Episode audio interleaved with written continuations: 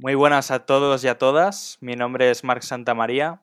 Estás en la Entrevista Project, un espacio para el encuentro profesional.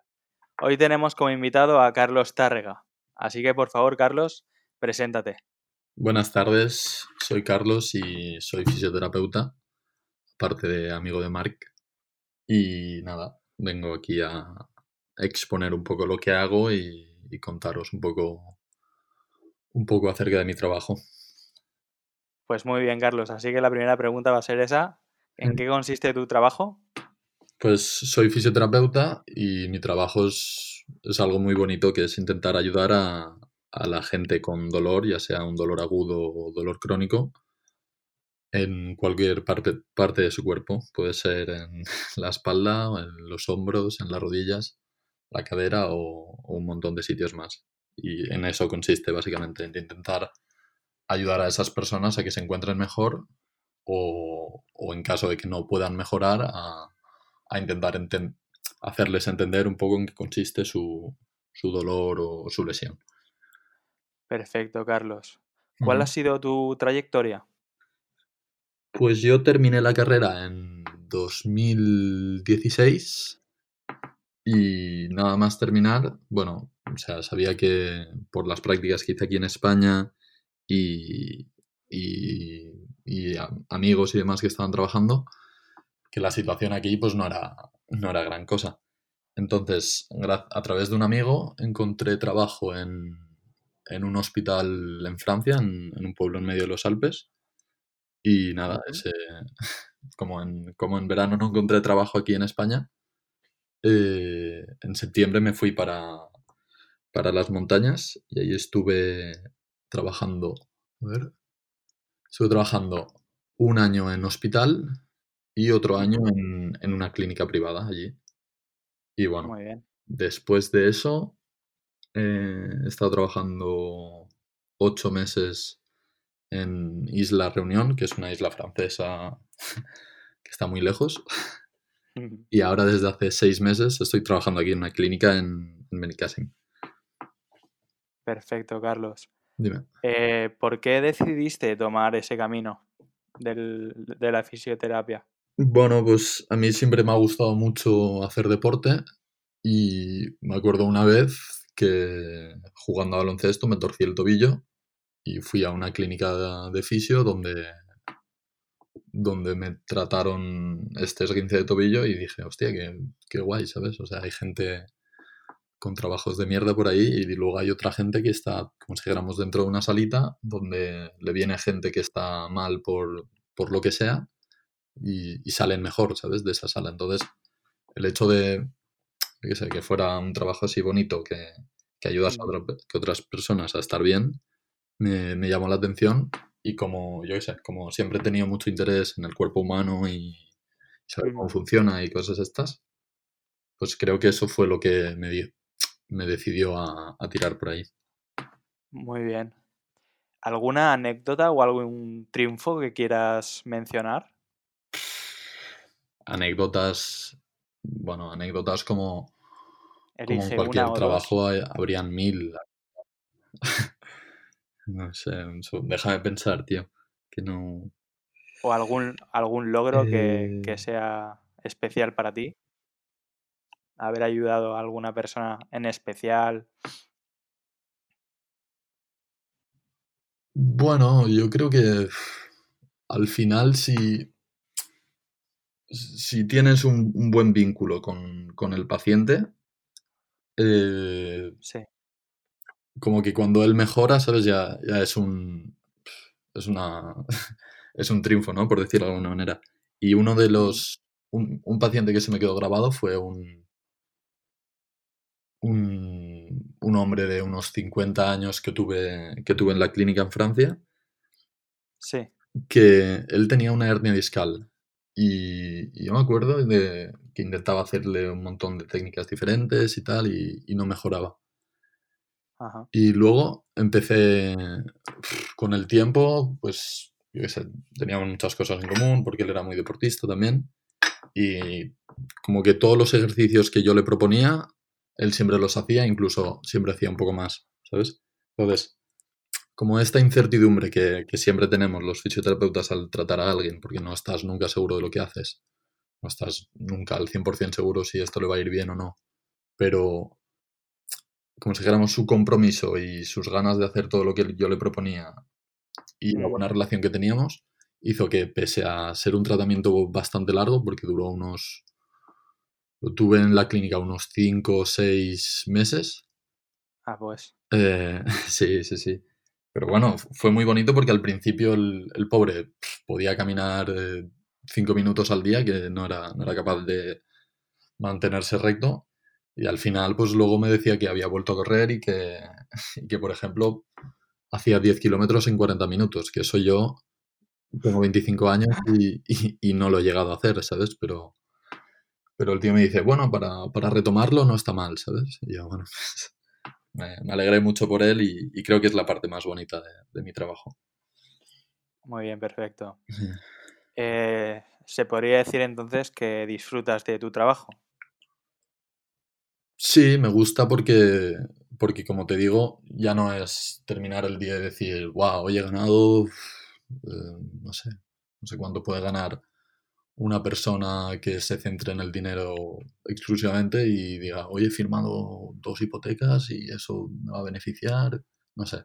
Yo termino, termino mi día y digo, bueno, pues aparte de haber ganado mis, yo qué sé, 100 euros que puedo haber facturado hoy para mí, mm, me gusta saber que, que, hay dos o tres o cuatro personitas que, que bueno, que, estarán mejor o que tendrán menos incertidumbre acerca del problema que tienen o, o simplemente dormirán mejor esa noche porque tienen un dolor crónico increíble y, no se les va, ¿sabes? Y que simplemente pues el hecho de ir a un fisioterapeuta les alivia un poquito.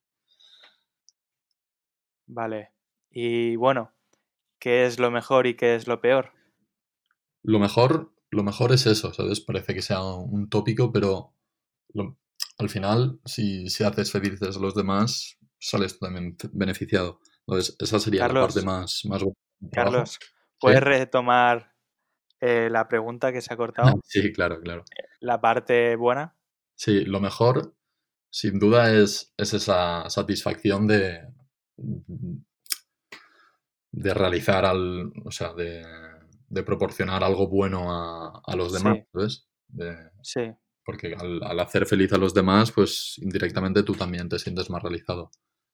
Lo mm. peor, yo diría que, bueno, que como la situación que vivimos ahora está todo mercantilizado, ¿sabes? Cualquier servicio está estipulado y, demás. La gente mm. que, que se toma esto como un negocio, ¿sabes? La gente que, que intenta hacer el máximo número de pacientes a la hora para facturar cuanto más mejor.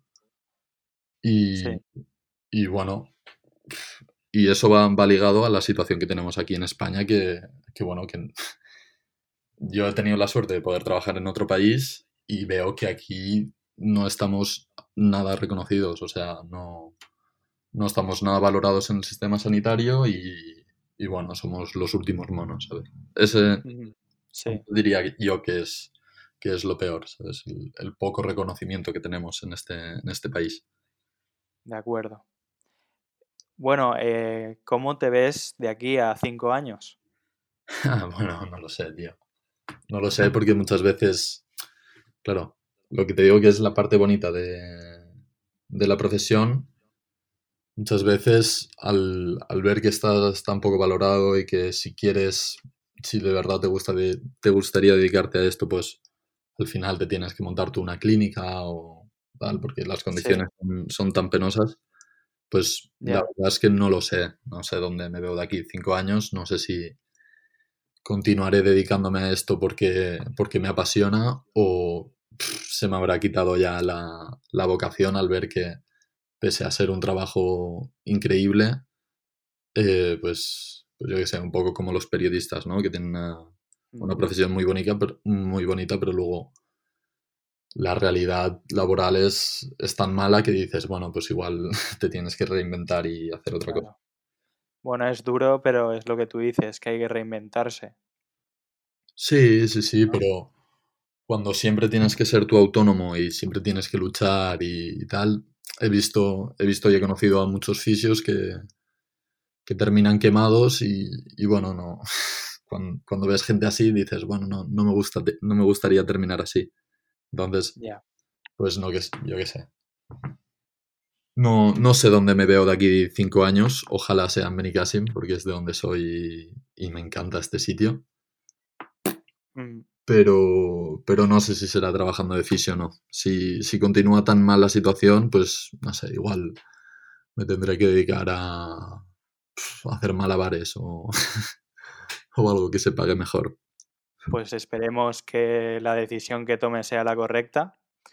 Y bueno, eh, un poco por, por dónde vas, supongo que ya sabremos la respuesta, pero ¿estás satisfecho con lo que cobras o ingresas? No, para nada, para nada. O sea, también puede que influya el hecho de haber estado en muy buenas condiciones antes, que luego, que luego cuando vuelvas aquí a España te parezca, te parezca muy poco.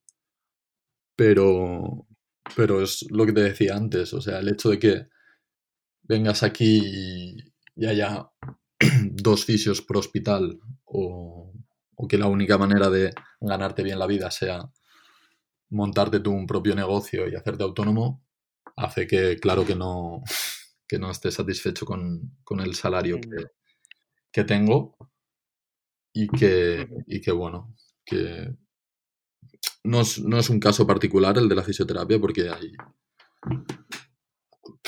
hay muchísimas profesiones que aquí en España son, vamos, están, están muy mal, pero, pero bueno, creo que la, en, el caso de la fisioterapia es especial por el, por el poco reconocimiento que tenemos aquí. Sí, y en tu caso particular, eh, ¿ves la opción de, de volverte a ir fuera? Yo lo veo como, como un comodín que, que, bueno, que es decir, vale, aquí si la situación aquí es penosa, eh, siempre, siempre estoy a tiempo de ir, pero, pero también estoy aquí porque he estado tres años viviendo fuera y por mucho que tengas mejores condiciones, que, que estés en sitios increíbles, porque la verdad es que yo he tenido la suerte de, de poder estar en las, una de las eh, zonas montañosas más altas de Europa y, luego una isla que es de origen volcánico y a nivel de naturaleza era una maravilla. Pese a tener esas condiciones y estar cobrando tan tan bien, pues bueno, al final uno, no sé, la tierra le llamas, eh, su gente le llama, yo también tengo la novia aquí. Entonces, por, por bien que se esté fuera, como si dijéramos, a nivel laboral, también hay que valorar otras cosas como la situación personal, familiar y, demás que, nos tiran mucho hacia aquí, ¿sabes? Pero bueno. Muy bien. aunque tengamos buen tiempo y, todo sea bonito, si cobras 700 euros al mes, a veces te lo piensas. Muy bien. Bueno, si tuvieras 18 años, ¿qué consejo te darías? No no sé qué, consejo me daría, porque al final eh, el consejo que me daría ahora mismo a mi, a mí yo de 18 años sería diferente que el consejo que me daría un Carlos de 30 años al de 18 años. Entonces, al final pienso que esto es ensayo-error, que, bueno, que si, hay algo que te gusta tienes que ir a por ello. ¿Puedes, ¿puedes repetir lo de ensayo y error? Que pienso que al final la vida no, no hay, no hay un plan, ¿sabes? No existe un buen plan en la vida, no. Se trata de, ir viviendo y bueno, si, si con 18 años te parece te parece súper guay pintar, pues dedícate a pintar, pero lo que está claro es que si, si tienes unos estudios detrás y si tienes algo de disciplina o, o algo de... no sé cómo explicarlo de, capacidad de hacer eh, algunos estudios, por, pues yo qué sé, por, generales que sean, es, algo que siempre te va a ayudar, ¿sabes? Después, quiero decir, tienes que perseguir tus sueños, pero tampoco tienes que... de alguna manera tienes que ser consciente de que vives en un mundo que, que sí, es difícil. claro, ser actor es muy guay, pero, pero luego en, en la realidad, pues de algo tienes que comer, ¿no? Y Claro. no sé. No, no sé si me he expresado muy Sí. bien lo que, lo que quería decir. Sí, que, que sea realista en definitiva y Sí, que, sí, que y que sepa, que sepa leer mucho- la realidad. te puede gustar mucho cantar y ser muy bueno cantando, pero, pero también luego tendrás que saber si, si, qué sé, si te están timando o no con el contrato que están ofreciendo o, o, Mm, o si te sale rentable y cantar por 50 o, o 60 euros, ¿sabes? No sé. de acuerdo. Bueno, ahora ha llegado el final ya del podcast casi Sí. y tienes un, un último, una última oportunidad de hablar ¿Eh? y tienes micro abierto, así que saluda, agradece, menciona, critica, quéjate, lo que tú quieras, Carlos. Pues, tío, más que nada me gustaría felicitarte, Marc, porque me parece una, una iniciativa muy bonita que has tenido. Y, y yo qué sé, está, está muy bien hablar con los colegas, así de cachondeo y tal, pero mola también el, el tener conversaciones un poco más serias acerca de, de lo que haces y lo que dejas de hacer. Porque yo al menos en, en mi trabajo me, me cuestiono muchas veces por qué estás haciendo esto, por qué no estás haciendo otra cosa.